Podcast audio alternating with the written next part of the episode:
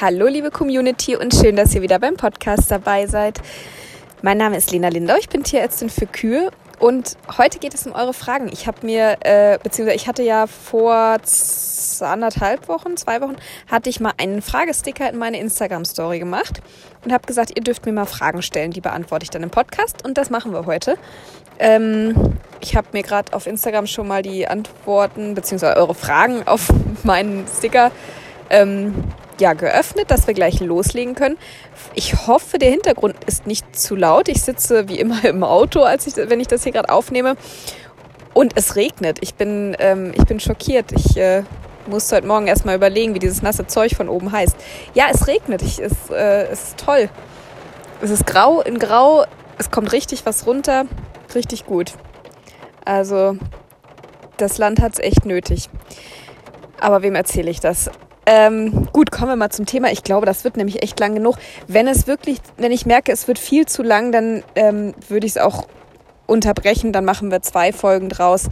Ähm, das schauen wir einfach mal, wie es jetzt vorankommt. Ich sehe das bloß schon kommen, dass ich mich da irgendwo verquatsche und es dann ewig und drei Tage geht und keiner mehr zuhören mag. Ich fange einfach mal an, wenn ich merke, es wird zu lang, dann ähm, kommt der zweite Teil halt nächste Woche. dann ist auch gut. Gut, also, ihr habt mir ganz äh, tolle Fragen geschickt. Ich hoffe, ich kann sie ähm, alle beantworten. Ich habe sie mir bisher noch nicht. Also, ich habe einmal so drüber geguckt und habe schon gedacht, huiuiui, da wollte er ja echt was wissen. Ähm, Moment, jetzt muss ich hier mal kurz finden, wo ich es habe. Äh, ach, hier hat auf deinen Fragesticker geantwortet. Ähm, so, die erste Frage, die ich hier bekommen habe. Äh, ist ein stärkebasierter Kälberstarter wirklich besser für eine Ausbildung des Pansenvolumen? Des Pansenvolumen. Okay, Volumen sollte es wahrscheinlich heißen. Wahrscheinlich war das Textfeld zu Ende. Ähm, kommt jetzt darauf an, äh, gegen was du es vergleichst. Also, jein, sage ich mal. Ähm, also klar, die Kälber brauchen Festfutter. Ich denke, da sind wir uns alle einig, wenn man Kälber ausschließlich mit Milch füttert, dann passiert am Pansen nachgewiesenermaßen gar nichts. Der bleibt klein, der bildet keine nennenswerten Zotten aus. Der ist, der wird einfach nicht fertig. Da kann kein festes Futter quasi mit verdaut werden, wenn der nicht so ein bisschen trainiert wird, sag ich mal. Äh, wenn also neben der Milch auch noch Festfutter gegeben wird. Ähm, es gibt ja zum Beispiel auch viele, die ausschließlich Heu füttern. Da passiert am Pansen schon mal deutlich mehr. Ähm, also das, der nimmt auch vom Volumen her deutlich zu mit der Zeit. Ähm, und äh, der, bildet, äh, der bildet auch Zotten aus auf der Schleimhaut. Und was ähm, Rauffutter, also quasi Heu vor allem, bewirkt auch, ähm, dass die Wandmuskulatur des Pansens ganz äh, stark zunimmt, ähm, weil einfach das Rauffutter viel mehr Pansenkontraktion braucht, quasi um zum Beispiel das Ganze wieder nach oben zu befördern, zum Wiederkäuen, um das Ganze umzuwälzen, um das weiter zu transportieren. Ähm, das trainiert auch sehr stark die Wandmuskulatur. Und ähm, was, ähm, was aber tatsächlich den größten Volumen oder das größte Volumenwachstum bringt, ist tatsächlich ähm, Kraftfutter. Also ne, in Form von, äh, da ist dann ja in der Regel ist das eine Mischung aus, ähm, aus Mais und verschiedenen Getreidearten. Raps ist häufig noch mit drin, darf nicht zu viel drin sein, dann schmeckt es häufig den Kälbern wieder nicht, aber ein Anteil Raps ist mit drin, ähm, Anteil Weizen, Gerste, je nachdem. Gibt verschiedenste Mischungen, die es da gibt. Ähm, der Großteil ist mal ist, ist in der Regel Mais, zumindest bei denen, die ich kenne. Ähm, erstens, weil es gut schmeckt und weil es ja auch wirklich auch Energie liefert, auch ja in Form von Stärke zum Beispiel. Und ähm, das bringt dem Pansen tatsächlich das größte Volumenwachstum. Ähm, die Zotten bilden sich sehr gut aus. Es gibt nicht ganz so viel Wandmuskulatur wie beim Rauffutter, aber gut, das ist halt so. Allerdings, und jetzt kommt das Aber, also ne, wenn Mann das so hört, könnte man ja denken, prima, dann immer rein mit dem Kraftfutter für die Kälber. Ähm, aber nicht vergessen, es sollen ja Wiederkäuer werden und eine reine Kraftfutterfütterung neben der Milch ist ja nichts, was jetzt wirklich wiederkäuergerecht ist. Ähm, von daher auch so ein Kälberpansen kann übersäuern und ähm, das äh, ist dann ja eher kontraproduktiv. Also klar, einmal für den Stoffwechsel an sich, aber auch wirklich für die, für die Pansenentwicklung, ähm, weil natürlich durch, die, durch das saurere Milieu sich ja eine ganz andere Pansenflora ausbildet und ja nicht unbedingt die, die man nachher haben will als Kuh. Und ähm, auch die Pansenwand ja wirklich Schaden davon tragen kann. Ja, da kommt es ja dann immer wieder zu Reizungen, nenne ich es mal, und ähm, letzten Endes zu einer Art Verhornung der Pansenwand, äh, weil das ja irgendwie, ja, ich nenne es mal in Anführungszeichen, säureresistent werden muss. Es ist ja jetzt keine unglaublich ätzende Säure, die entsteht, aber es wird halt leicht sauer im pa oder es wird dann halt, es geht in den sauren pH-Bereich und das greift die Schleimhaut des Pansens einfach an und ähm, dadurch kommt es wie zu so einer Art Verhornung der Pansenwand und das nützt überhaupt keinem was. Von daher Kraftfutter ja, aber nicht ausschließlich. Also es muss schon immer eine Rauffutterkomponente dabei sein. Deshalb bin ich eigentlich immer ein großer Freund von der Kälber TMR, weil die ja wirklich äh, die Komponenten in einem definierten Verhältnis gemischt sind, das Kalb auch schlecht selektieren kann und äh, ich deshalb immer das gleiche Mischungsverhältnis irgendwie von Kraftfutter und Rauffutter im Kalb habe letzten Endes. Viele, oder ich kenne auch einige, die füttern zum Beispiel Kälber, so eine, so eine Pellets an die Kälber als Kraftfutter und ähm, separat dann Heu dazu. Das funktioniert auch ähm, auf vielen Betrieben ganz gut. Mir persönlich ähm, oder ich persönlich habe dann immer mh, mm, die Sorge, dass dann doch zu starke pH-Wertschwankungen im Pansen doch entstehen. Ne, wenn die Kälber sich dann, wenn die Kälber ein bisschen am Heu mümmeln und dann schlagen sie sich dann, weiß nicht, am nächsten Tag doch den Bauch lieber mit Kraftfutter voll, weil es besser schmeckt oder so. Ähm, das, ich persönlich mag es nicht so gern, aber wie gesagt, das muss auch jeder, muss auch jeder seinen, seinen Weg finden. So. Ähm, ich persönlich bin immer ein großer Fan von der Kälber TMR. Da ist alles äh, drin in einem, in einem festen Mischungsverhältnis. Die Kälber haben immer das Gleiche, können nicht selektieren. Das mag ich immer am liebsten eigentlich. Ähm, genau. Also Kraftfutter ja, einfach wegen des Energiegehalts, wegen der Energiedichte und eben auch für die gute Entwicklung des Pansens, ganz klar. Aber nicht ausschließlich, also immer mit Rauffutter dabei, weil wir einen Wiederkäuer am Schluss haben wollen. Und ohne Rauffutter wird das erstens mit Wiederkäuer nichts und wird das auch mit der guten Pansenentwicklung nichts. Von daher immer Raufutter und Kraftfutter in Kombination zusätzlich zur Milch. Ich hoffe, das beantwortet die Frage soweit. Ja, das habe ich soweit dazu zu sagen erstmal. genau. So, dann haben wir hier als nächstes Schmerzmittel bei der Kuh Meloxidil oder Metapyrin. Ähm, Kommt drauf an, wofür, würde ich sagen. Also ich benutze beides. Ähm, vielleicht, achso, vielleicht mal kurz, ähm, weil, weil andere vielleicht andere Präparate haben. Das sind jetzt Präparatenamen. Also Meloxidil ist äh, Meloxicam als Wirkstoff. Ich denke, das bekannteste dürfte das Metacam sein. Das kennt, glaube ich, jeder. Gibt es noch als Melosolud, als Animeloxan, als Emdocam, was weiß ich. Also Wirkstoff ist ähm, Meloxicam und Metapyrin ist als Wirkstoff Metamizol. Ähm, kennt man aus dem eigenen Medizinschrank am besten wahrscheinlich als Novalgin. Äh, und wie gesagt, sonst heißt es halt Metapyrin, Novaminsulfon. Bei mir auf der Flasche steht sogar einfach Metamizol. Also da gibt es auch verschiedene Präparate. Letzten Endes ist immer das gleiche drin, nämlich Metamizol. Also ähm, stellen wir die Frage mal um zu Schmerzmittel Q, Meloxicam oder Metamizol. Ähm, ja, wie gesagt, kommt drauf an, wofür. Also es sind beides sogenannte NSAIDs, also nicht steroidale Antiphlogistika. Das ist ein toller Begriff, oder? Ich mag den. Ähm, also plump gesagt, Entzündungshemmer. Ähm, und das Melox, also die gehören innerhalb dieser NSIDs, gehören die nochmal zu unterschiedlichen Stoffgruppen. Fragt mich jetzt bitte nicht zu welchen, ich habe keine Ahnung mehr. Ähm, Pharmakologie ist schon eine Weile her bei mir. Ich weiß, ich kann es euch gerade wirklich nicht sagen. Wen es interessiert, ich kann es nachgucken, aber ähm, ist, glaube ich, jetzt für die Antwort auch ähm, nicht so wichtig. Also, äh, Meloxicam ist, ähm, hat eine sehr, sehr gute schmerzstillende Wirkung und hat aber auch eine ganz, ganz starke entzündungshemmende Wirkung.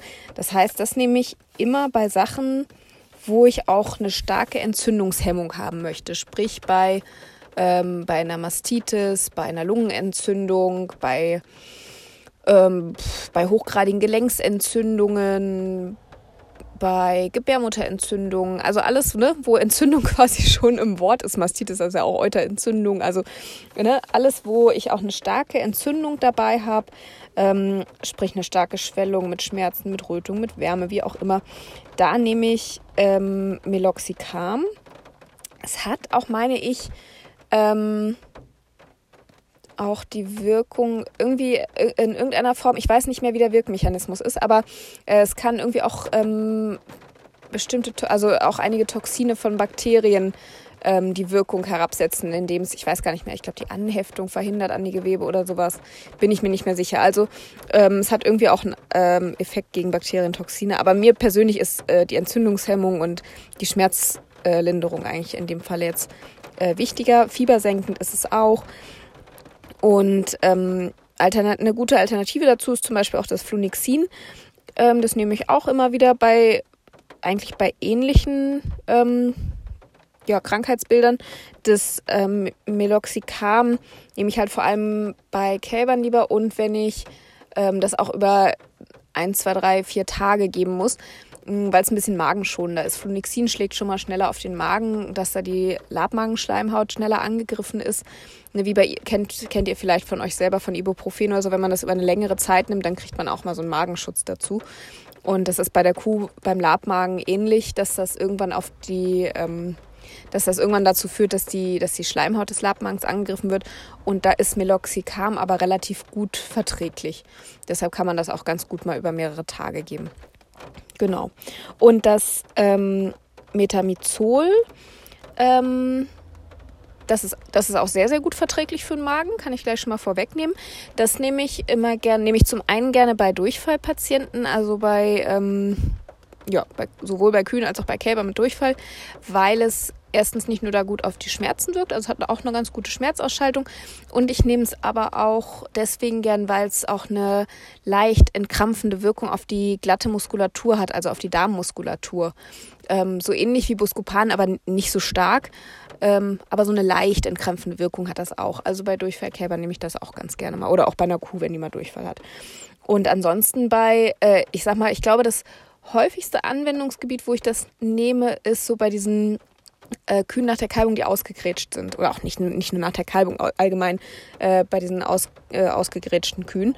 Ähm, nehme ich das ganz gerne, weil man das ähm, gut über eine lange Zeit auch geben kann und weil ich da zum Beispiel zwar die Schmerzen weghaben möchte, aber ja nicht diese akute Entzündung unbedingt drin habe. Ne? Vielleicht gebe ich am ersten Tag, vielleicht auch noch mal am zweiten Tag ähm, Meloxicam oder Flunixin oder Ketoprofen auch mal, aber ähm, dann über die Langzeittherapie quasi nehme ich da gerne zum Beispiel das Metamizol. Habe ich sehr gute Erfahrungen mitgemacht.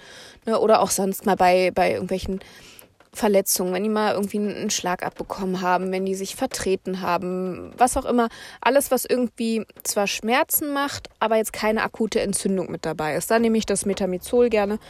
Ähm, genau oder auch bei einer, bei einer längeren Therapie jetzt, wenn, wenn bei einer akut, wenn jetzt bei einer Mastitis so die, die akute Phase vorbei ist, ne, die akute Entzündung eigentlich raus ist, aber ich irgendwie das Gefühl habe, weiß nicht, der tut noch irgendwie was weh, die fühlt sich noch nicht so wohl, dann nehme ich das auch schon mal noch ein, zwei Tage mit dazu, ne? Einfach weil, wie gesagt, sehr gut verträglich.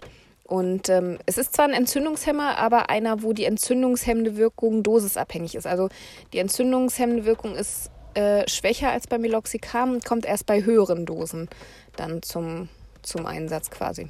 Ja, also wie gesagt, es kommt drauf an, wofür. Ähm, aber sie haben beide ihre Daseinsberechtigung, sage ich mal, funktionieren beide äh, auf ihrem Gebiet sehr, sehr gut, finde ich. Genau. So, dann haben wir hier als nächste Frage. Ähm, huch, nee, jetzt bin ich verrutscht. Moment. Hm. Ah, wo sind sie denn hin? Ah, hier. Äh, Schmerzmittel hatten wir gerade. Ketosevorbeugung. Was kann ich tun neben Propylen und ausgeglichener Fütterung? Ähm, jetzt könnte ich ja mal sagen, einfach meine Podcast-Folge dazu anhören. Nein, Quatsch. Ähm, was kann ich tun? Ähm, genau, Propylen und ausgegl also ausgeglichene Fütterung ist sowieso das A und O. Nicht nur zur Ketosevorbeugung, auch allgemein für, für eine gute Kuhgesundheit und Co. Ähm, das ist schon mal ganz gut. Propylen ist äh, auch zur Vorbeuge und auch zu einer Behandlung von einer leichten Ketose sicherlich auch sehr gut oder auch zur unterstützenden Behandlung bei klinischen Ketosen absolut äh, gut. Ähm, ich würde versuchen herauszufinden, wo die Ketose herkommt. Weil ähm, das, muss, also das muss ja irgendwo einen Grund haben. Ne? Das ist das, wie gesagt, dass ein Kuh nach der Kalbung in Energiemangel rutscht, das ist ja so gesehen erstmal normal. Aber nicht jede Kuh kriegt ja einfach eine Ketose. Und wenn ähm, du den Eindruck hast, dass bei euch auf dem Betrieb da vielleicht ähm, gehäuft Ketosen auftreten, würde ich mir tatsächlich anschauen, wo sie herkommen können. Haben die Kühe vielleicht, ähm, haben die, haben die Klauenprobleme, ähm, haben die vielleicht, gibt es eine Überbelegung, haben die irgendeine Form von Stress, zum Beispiel durch Überbelegung? Mm, oder habt ihr eher im Sommer Probleme damit, wenn eine große Hitze ist? Oder gibt es irgendwie sozialen Stress, jetzt nicht nur durch Überbelegung, aber durch ähm, zum Beispiel, wenn, wenn, äh, wenn die Kühe komplett getrennt von ihrer Herde sind, dass es da irgendwo Rangordnungsprobleme gibt. Ähm, stimmt das Tier-Fressplatzverhältnis nicht, was natürlich jetzt auch wieder irgendwie Richtung Überbelegung geht, dass vielleicht manche Kühe nicht gut zum Fressen kommen, nur noch die Reste abbekommen. Ähm, wie sehen die Liegeboxen aus? Ähm, auch ein ganz großer Punkt, wenn die Kühe äh, weniger liegen, wird weniger wiedergekaut, auch die Futteraufnahme sinkt, die Klauenprobleme steigen tendenziell. Kann da irgendwo eine Ursache sein? Ähm, sind das eher die Kühe, die vielleicht eine Schwergeburt hatten, die vielleicht noch Schmerzen haben, die vielleicht andere Erkrankungen hatten? Habt ihr vielleicht kein Ketoseproblem eigentlich, sondern habt ihr vielleicht eher ein Milchfieberproblem und die Ketose kommt hinterher? Alles solche Geschichten. Also ähm, Versuch rauszukriegen, wo es herkommt und die Ursache abzustellen. Das ist immer ähm, immer am besten, also schau dir mal, versuch mal unvoreingenommen, ich weiß, das ist ganz, ganz schwierig, aber unvoreingenommen mal ähm, die Situation mm, schon ruhig schon vor der Kalbung auch anzugucken. Meist kündigt sich das vor der Kalbung in irgendeiner Form schon an. Äh, Stichwort Trockensteherfütterung. Ist da vielleicht die Futteraufnahme niedrig oder ist da in der Ration irgendwas, was man vielleicht noch ausgleichen kann oder verbessern kann? Wie ist die Futterqualität im Allgemeinen? Also du merkst schon, das ist äh, ein großes, großes Thema. Und ähm, ja, ähm, das wäre so mein Ansatzpunkt, zu schauen, wo es herkommt. Und dann eben auch eine gute Frischmelkerkontrolle, ein gutes, ähm, ja, mit System quasi die Frischmelker zu kontrollieren. Da bin ich auch mal ein Freund von, dass man eben auch die Tiere äh, schnell rausfindet, die dann doch irgendwie anfangen mit einer Ketose, dass man da auch schnell eingreifen kann dann frühzeitig. Ähm, Konditionierung der Kühe fällt mir gerade noch ein. Ähm, ob, äh, schau mal, ob viele Kühe vielleicht überkonditioniert zum Trockenstehen kommen. Die werden ja nicht im, in der Trockenstehphase in der Regel dick, sondern sind es in der Regel schon davor.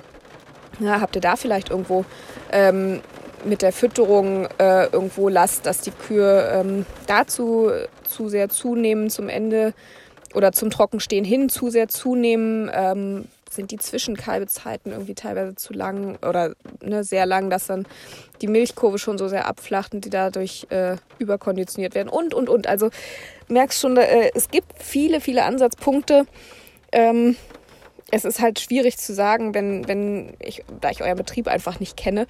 Ähm, also das wäre wirklich was, was man vor Ort mal schauen müsste, mal mit sich mal, ja, eine, eine Checkliste, ich, ich mache ja mal, ich mache mal ganz gerne mir eine, eine Checkliste, schreibe mir die Sachen auf, was in Frage kommen könnte, ähm, guck dann ähm, erstmal ohne die Liste kurz auf den Betrieb, ob mir da so beim groben drüber gucken, was auffällt. Ähm, frage ganz viel, guck mir ganz viel an, den Stall an, die Boxen an, die Trockensteher und so weiter und so fort, alles was irgendwie ist gleich das dann auch mit meiner Checkliste ab, ob ich irgendwas Wichtiges vergessen habe jetzt in dem Moment. Kommt ja auch mal vor, ich bin ja auch nur Mensch. Und ne, versuche da irgendwo der Sache auf den Grund zu gehen. Also wie gesagt, Ursache finden und schauen, was man dagegen tun kann. Genau, das, ja, das wäre so das. So, ähm, nächste Frage.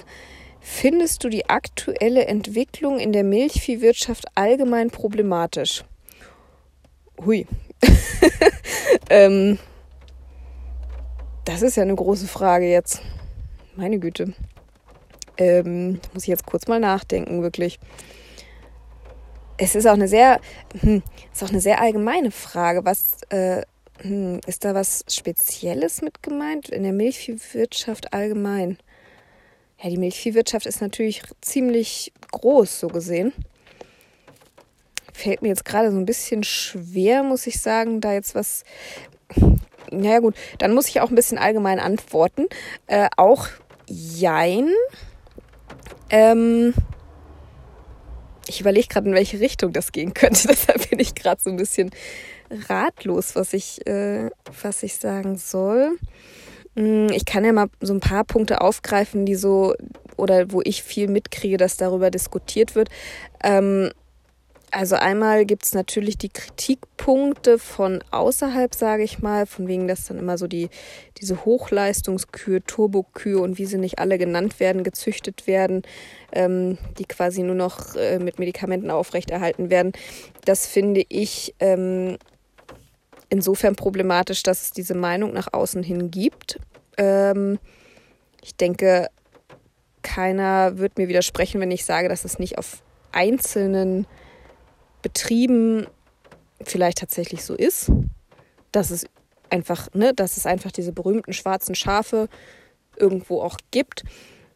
Ich finde es aber schade, dass diese Meinung ähm, so großflächig verbreitet ist oder ich zumindest den Eindruck habe, dass sie so großflächig verbreitet ist, weil ich persönlich in der Praxis die Erfahrung gemacht habe, dass die Landwirte sehr, ähm, sehr mit ihren Tieren verbunden sind und ähm, kein Landwirt in irgendeiner Form darauf erpicht ist, seinen Tieren äh, unnötig viele Medikamente zu geben, weil das immer erstens bedeutet, dass ein Tier krank ist. Das ist ja Punkt eins. Das heißt, wenn ein Tier krank ist, kann es, kann es sowieso keine Leistung bringen. Deshalb ist Medikamenteneinsatz immer, ähm, immer ja auch für den Landwirt was Negatives. Ähm, Medikamente kosten Geld, Leistungsverlust kostet Geld, äh, die Milch kann nicht geliefert werden. Also ähm, von daher, das, das finde ich persönlich jetzt zum Beispiel wieder positiv, dass eigentlich auch zumindest von den Landwirten, die ich hier so kenne, zum größten Teil auch immer geschaut wird, dass die Tiere möglichst gesund sind und so wenig Medikamente wie möglich zum Einsatz kommen. Es ist so, dass ich immer wieder Routinen einschleichen auf den Betrieben, aber das ist, das geht mir ja nicht anders. Ne? Ich muss ja auch immer wieder gucken ähm, oder mir auch immer wieder auf die Finger schauen oder auch auf die Finger schauen lassen, ähm, dass ich nicht in so einen Alltagstrott verfalle und das halt einfach alles so hinnehme. Und genauso ist es bei den Landwirten auch, ne, dass ich da auch halt manchmal, weil ich in dem Moment dann die Person von außen bin, dass ich dann auch sage, du hör mal, weiß ich nicht, ähm, das ist jetzt schon die, die vierte Kuh in zwei Wochen, die wir hier mit Kalzium infundieren müssen. Wollen wir da nicht mal gucken, ob da irgendwas, äh, ob da irgendwas faul ist, dass, dass wir vielleicht nicht jede Woche zwei Stück infundieren müssen. Ne? Das, das ist dann in dem Moment mein Job. Aber ähm, allgemein sind die Landwirte dann auch ähm, vielleicht im ersten Moment ein bisschen verwundert und sagen, ach meinst du? Und beim näheren Überlegen sagen wir, jo, pff, ne, wenn es dann weniger werden, warum nicht? Also so kenne ich das und ähm, sehe das eigentlich so ganz positiv von Landwirtsseite aus. Von außen her ähm, stelle ich immer wieder fest, dass da die Meinungen doch sehr festgefahren sind. Und das ist und momentan tendenziell ja auch immer schlechter wird. Also das, also die Meinung über die Landwirtschaft immer schlechter wird irgendwie in der Gesellschaft. Und das finde ich persönlich eine sehr problematische Entwicklung, ja. Ähm, ja, das ist immer so schön gesagt, wir müssen äh, transparent sein und äh, Aufklärungsarbeit leisten und so weiter und so fort. Ähm, ich stelle aber auch mal wieder fest, dass viele Leute das gar nicht wissen wollen. Also, dass sie so ihre Meinung haben über die Landwirtschaft und ähm, ja, es ist halt, es ist halt einfach einfacher, darauf zu schimpfen und ähm, diese Meinung weiterzuführen, äh, als sich wirklich mal ernsthaft damit auseinanderzusetzen, warum manche Sachen wie gemacht werden. Das, den Aufwand wollen dann viele doch leider nicht betreiben. Das ist, äh, ist leider so. Das finde ich schon eine problematische Entwicklung. Auch, ähm, auch was das dann politisch für Auswirkungen hat, dass der Landwirtschaft auch wirklich einfach immer mehr Steine in den Weg gelegt werden und dass viele es auch einfach leid sind. Und ich kann es auch absolut, ich finde das immer ganz, ganz schlimm, wenn ich auf die Höfe komme und dann, ne, mir dann ja auch das Leid geklagt wird und ähm, ich, ich dann schon teilweise denke, oh Gott, ich kann es nicht mehr hören, jetzt hier wieder Dünge VO und was hast du nicht gesehen. Auf der anderen Seite, ich kann es absolut verstehen und ich finde es auch eine ganz bedenkliche Entwicklung, dass, ähm, ja, wie soll ich sagen, dass da ähm, hm, nicht immer ähm, alles vielleicht so sinnvoll entschieden wird, wie es aus Sicht der Landwirtschaft sinnvoll wäre. Und das, wie gesagt, ist auch im Interesse der Landwirtschaft ist, ihre Böden zu erhalten, ihre Tiere gesund zu halten und so weiter und so fort.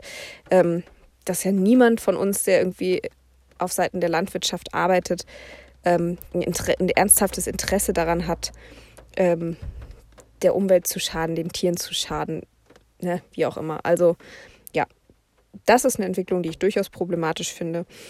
Ähm, genau. Achso, und nochmal kurz zu diesen äh, Züchtungen vielleicht auf Leistung und Co., ähm, was auch immer so angeprangert wird.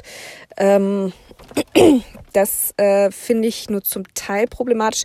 Also auf der einen Seite ähm, ist ja, finde ich, ist, ist ja Leistung nicht allein von der Züchtung abhängig, sondern auch viel vom, äh, von der Haltung, vom Management, von der Fütterung und so weiter.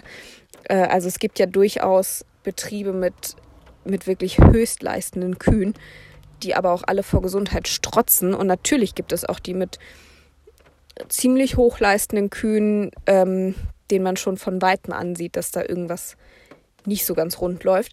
Die gibt es beide, aber dadurch, dass es eben auch die gibt, wo die Kühe gesund sind, das zeigt ja auch, dass es auch geht, dass also jetzt Leistung und Gesundheit kein Widerspruch ist.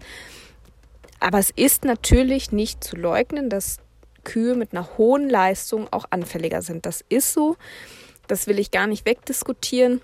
Das ist auch genauso bei Spitzensportlern so. Also ne, jemand, der, der wirklich im Sport Spitzenleistungen erbringt, der ist anfälliger für Verletzungen als jemand, der zweimal die Woche eine kleine Runde joggen geht. Außer halt, der stolpert jetzt aus äh, fehlender Übung oder so. Aber grundsätzlich, ne, diese, klar, diese hohe Leistung, die geht auch mit einer erhöhten Anfälligkeit einher. Umso besser muss dann einfach eben alles andere drumherum passen.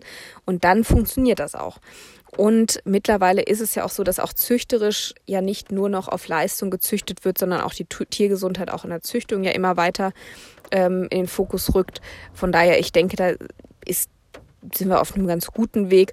Und man darf auch tatsächlich ja nicht vergessen, dass auch eine hochleistende Kuh, weil das ja auch mal so der, der Vorwurf ist mit äh, Klimagasen und hast du nicht gesehen, dass eine hochleistende Kuh auch durchaus umweltfreundlicher ist, weil man natürlich, wenn ich jetzt eine 50 Liter Kuh habe, die hat, ähm, die, das ist halt eine Kuh, die 50 Liter gibt und nicht zwei, die 25 geben, wo der Methanausstoß zum Beispiel dann nochmal größer wäre. Also Leistung ist durchaus auch klimafreundlich, wenn man es mal so rumdrehen will. Aber gut, das ist ein anderes Thema. Wie gesagt, es ist jetzt eine große Frage. Ich weiß nicht, ob ich die jetzt so beantwortet habe. So mal ein paar allgemeine Gedanken meinerseits dazu das war jetzt auch ein sehr allgemeiner Abriss von meiner Seite aus, aber ich glaube, das ist sonst auch einfach nochmal ein eigenes Thema fast. Ja, ich bin weiterhin etwas ratlos bei der Frage, aber ich ähm, habe jetzt mal was gesagt, wo ich denke, es könnte in die Richtung gehen. Ich hoffe, ich habe das Thema getroffen. Weiß ich nicht. so, kommen wir zur nächsten Frage. Da weiß ich vielleicht wieder äh, etwas besser Bescheid. Sind Spreizklauen bei Kühen problematisch? Äh, Moment, da kommt noch irgendwas. Ähm, ach so, in Bezug auf Züchtung und Krankheiten. Äh, kurze Antwort ist ja. Sind sie? Und du hast auch schon genau die richtigen Sachen angesprochen, nämlich Züchtung und Krankheiten. Ähm, Spreizklauen haben einmal können durchaus auch vererbt werden, haben, haben eine relativ hohe Erblichkeit. Das heißt, es sind durchaus Kühe, die nicht unbedingt vielleicht zur Weiterzucht verwendet werden sollten. Das ist das eine. Weil, und da kommen wir zu den Krankheiten, ähm, durch diese Spreizklaue ähm, einfach eine Fehlbelastung stattfindet. Ähm, die, die Zwischen, äh, der Zwischenklauenspalt ist einfach unheimlich anfällig bei diesen Tieren für äh, Erkrankungen, zum Beispiel auch für Limax-Erkrankungen, ähnliches, ne? wenn dann diese Haut immer so auf Spannung ist im Zwischenklauenspalt, da entstehen Risse in der Haut, da kann durch diesen großen Spalt viel leichter ähm, ja, Keime, Verschmutzung und alles drankommen. Ähm, das führt zu Infektionen, das führt zu Mortellaro, das führt auf Dauer auch mal zum Limax und so weiter äh, und belastet auch den, den gesamten äh, Bandapparat der Kuh. Also ist auch zum Laufen nicht gut. Allerdings immer schauen, ähm, ob das wirklich ähm, insofern ja einfach erblich, also angeboren ist quasi in dem Fall die Spreizklaue. Oder ähm, ob das vielleicht auch, also ohne da irgendwem auf die Füße treten zu wollen, einfach mal ganz äh, neutral schauen. Es kann natürlich auch an der Klauenpflege liegen. Man kann Spreizklauen auch durch äh, durch nicht korrekten Klauenschnitt hervorrufen. Also da ähm, kann auch mal, ich möchte nicht die Kompetenz eures Klauenpflegers in Frage stellen. Nur mal so als Hinweis, auch da können Spreizklauen herkommen. Also Spreizklauen bei Kühen sind problematisch, ähm, ja, sowohl für die Züchtung, wenn es ähm, genetisch bedingt ist, äh, als auch in Bezug auf Krankheiten, weil die Tiere einfach anfälliger für Erkrankungen rund um die Klaue sind, durch Fehlbelastung, durch ähm, kleine Verletzungen, die dadurch entstehen und so weiter. Also ja, ja, doch, ich glaube, reicht soweit, oder? Ich glaube schon. so. Mm, was hilft gegen Liegestellen am Sprunggelenk? Habe ich hier noch als Frage bekommen. Ähm, Liegeboxen anschauen. Wäre jetzt so mein erster Tipp, ist eigentlich immer das, äh, das erste. Ähm, zum einen die Liegeboxen-Abmessungen. Hm, also ob die, ob die von der, von der Größe her, von den Begrenzungen her äh, passend sind für die Kühe. Oder ob die zum Beispiel, nehmen wir mal als Beispiel, der Nackenbügel ist nicht richtig eingestellt, der Nackenriegel. Und die Kühe ähm, ne, müssen schon immer sich so ein bisschen reinquetschen, damit sie sich überhaupt halbwegs hinlegen können und müssen dann vielleicht im Liegen noch so einen äh, halben Meter nach vorne robben, um dann wirklich in der Box zu liegen und nicht zum Beispiel mit dem Sprunggelenk oder so über die Kante zu gucken. Ähm, solche Geschichten, also sind die Abmessungen der Liegeboxen ähm, in Ordnung. Guck da doch mal an. Erstens, guck dir mal das Abliege- und Aufstehverhalten deiner Kühe an, ob die sich in, in kurzen Zeiten und mit normalem Bewegungsablauf quasi hinlegen und auch aufstehen. Ähm, guck dir die, die Liegeboxenbegrenzungen an, ob da irgendwo Stellen sind, die komplett blank gescheuert sind oder auch an den Tieren, ob noch andere Stellen außer den Sprunggelenken irgendwo ähm, ja, Hinweise geben, dass, dass sie da übermäßig viel mit diesen Liegeboxenabgrenzungen äh, in Berührung kommen. Ne, da diese, ja, diese Begrenzungen, die sind ja immer ein Kompromiss zwischen, zwischen Liegekomfort für die Kuh und, ähm, und der Steuerung der Tiere. Klar, das ist immer ein Kompromiss und es wird, ne, für manche Kühe passt es dann perfekt, andere sind ein Ticken zu groß, andere sind ein Ticken zu klein. Natürlich, die sind ja alle unterschiedlich, aber es sollte halt für den Durchschnitt der Herde sollte es schon wirklich passend eingestellt sein. Und dann natürlich auch die Unterlage in den Liegeboxen. Sind es Hochboxen, sind es Tiefboxen? Ähm, und welches Material ist da drin? Also was zum Beispiel auch Gift für die Sprunggelenke ist, sind zum Beispiel äh, Hochboxen, auf denen dann ähm, zum Beispiel äh, zum Beispiel trockenes Sägemehl oder ähm, blanker Kalk eingestreut wird, weil das um, unheimlich scheuert auf der Haut, wenn die sich da bewegen, ne? wenn die sich ablegen. Ähm, wenn es generell sehr harte Unterlagen sind, alle solche Geschichten, also Liegeboxengestaltung ist bei diesen Sprunggelenks, bei diesen Liegestellen am Sprunggelenk eigentlich so das A und O. Ähm, genau. Das Einzige, was noch sein kann, wenn die in irgendeiner Form irgendwo im Stall äh, was anderes haben, wo sie regelmäßig irgendwie Druck oder Scheuern an den Sprunggelenken bekommen. Das wäre sonst das Zweite, wenn man der Meinung ist, dass die Liegeboxen in Ordnung sind. Aber in der Regel sind Liegestellen am Sprunggelenk haben in irgendeiner Form in der Regel mit Liegeboxen zu tun. Genau. So. Sollte aber durchaus angegangen werden, finde ich gut, dass du nachfragst, weil das ähm, nicht nur schmerzhaft für die Tiere ist, sondern sich auch wirklich äh, entzünden kann und sich auf Futteraufnahme, auf Milchleistung und so weiter äh, auswirkt. Also auf jeden Fall in Angriff nehmen. Das ist schon richtig. So, dann haben wir hier noch. Mh, mm, oft kommen immer dieselben Kühe mit Mastitis wieder. Falsche Medikation? Fragezeichen. Um, nicht unbedingt. Ähm, Mastitis wird sicherlich auch nochmal ähm, eine Folge zu geben, denke ich. Das ist ja auch immer wieder auch ein wichtiges Thema. Ähm, nee, ist nicht unbedingt falsche Medikation, würde ich sagen. Also die Frage ist ja auch, ähm, kommen die in derselben Laktation wieder mit Mastitis oder in der Folgelaktation? Also Kühe, die einmal in der Laktation schon mal eine klinische Mastitis hatten, die sind sowieso anfälliger, wieder eine Mastitis zu bekommen. Das ist Punkt eins. Dann hast du Sachen, die natürlich auch chronisch sind, wie zum Beispiel eine Aureus-Infektion oder wie eine Uberis-Infektion. Die können natürlich auch chronisch sein, dass die gerade bei Aureus ganz typisch, dass die immer wieder aufflammen, ne, dass die immer da sind. Hm, die Kühe auch äh, immer wieder mit erhöhten Zellen da sind, obwohl sie vielleicht sonst keine Flocken und nichts haben, ähm, aber die auch immer wieder zu so Krankheitseinbrüchen führen können. Und ähm, was auch sein kann, ist äh, nicht unbedingt falsche Medikation, aber zu kurz behandelt. Gerade, was ich auch gerade sagte, Aureus und ähm, Uberis sind beides Keime, die zum Beispiel nachgewiesenermaßen auch besser behandelt werden in der Erstbehandlung, wenn man länger behandelt. Also ne, häufig wird ja dann drei Tage behandelt oder so. Wenn man die mal fünf oder sieben Tage behandelt, haben die eine deutlich bessere Heilungsquote ähm, als bei den drei Tagen, die sonst so Standard, sage ich mal, sind. Ähm, ansonsten würde ich als allererstes, wenn, wenn das ähm, ein Thema ist bei euch, als allererstes mal schauen, was sind das überhaupt? Also Proben ziehen, was sind das für Keime? Sind das immer die gleichen? Sind das unterschiedliche? Sind es unterschiedliche, die aber ähm, es gibt ja, es gibt ja diese Einteilung in die Q-assoziierten Erreger und in die Umwelterreger. Ne, dass man gucken kann, sind es vielleicht unterschiedliche, aber gehören die in, alle in eine von diesen beiden Klassen quasi, ne? Ähm, dass man dann mal schaut, wo kommt denn die Mastitis überhaupt her?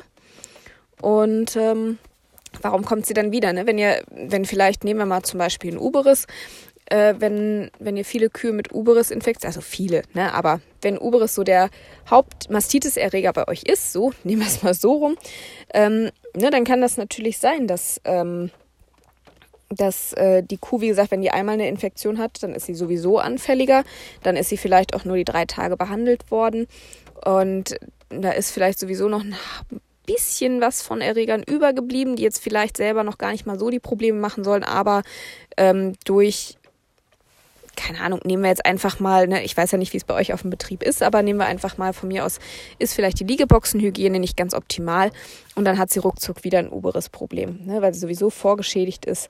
Ähm, und äh, ja, ne, sowas, also das ist wirklich eine Frage, was für Erreger habt ihr da? Wie behandelt ihr? Ähm, habt ihr eventuell ne, bei den Milchproben unbedingt auch immer Resistenztest äh, machen lassen? Habt ihr da eventuell Resistenzen? Ähm, ja, wie ist die Behandlungsdauer und was sind das für Erreger, wo kommen die her, was kann ich vielleicht lieber vorbeugend machen, als dass äh, ich dann erstens sowieso vermehrt Mastitis-Kühe habe und die dann eben auch schneller wiederkommen mit Mastitis. Also es muss nicht unbedingt das falsche Medikament sein, es kann, äh, wie gesagt, zu kurze Anwendungsdauer sein, es kann aber auch andere Ursachen haben und ähm, ja, da eben mal schauen, was können die Ursachen, auch da immer auf Ursachensuche gehen, Erregertest machen, Resistenztest machen. Ähm, klar, dann natürlich auch anhand des, äh, des Erregernachweises und des Resistenztests natürlich das Medikament auch überprüfen, ob das überhaupt wirklich voll wirksam ist bei diesem Erreger. Dann lange genug behandeln, ähm, vor allem bei den Erstfällen immer lange genug behandeln. Ähm, das steigert die Heilungsrate ungemein und dann aber auch vor allem gucken, sind das Umwelterreger, die ich da vor allem habe, sind es oder sind es vor allem kurassoziierte Erreger und dann eben auf dem eigenen Betrieb auch da versuchen mal unvoreingenommen zu schauen, wo kann die Ursache sein, wo kann ich was ändern, ähm, dass ich vielleicht einfach allgemein auch weniger Mastitiden habe. Genau.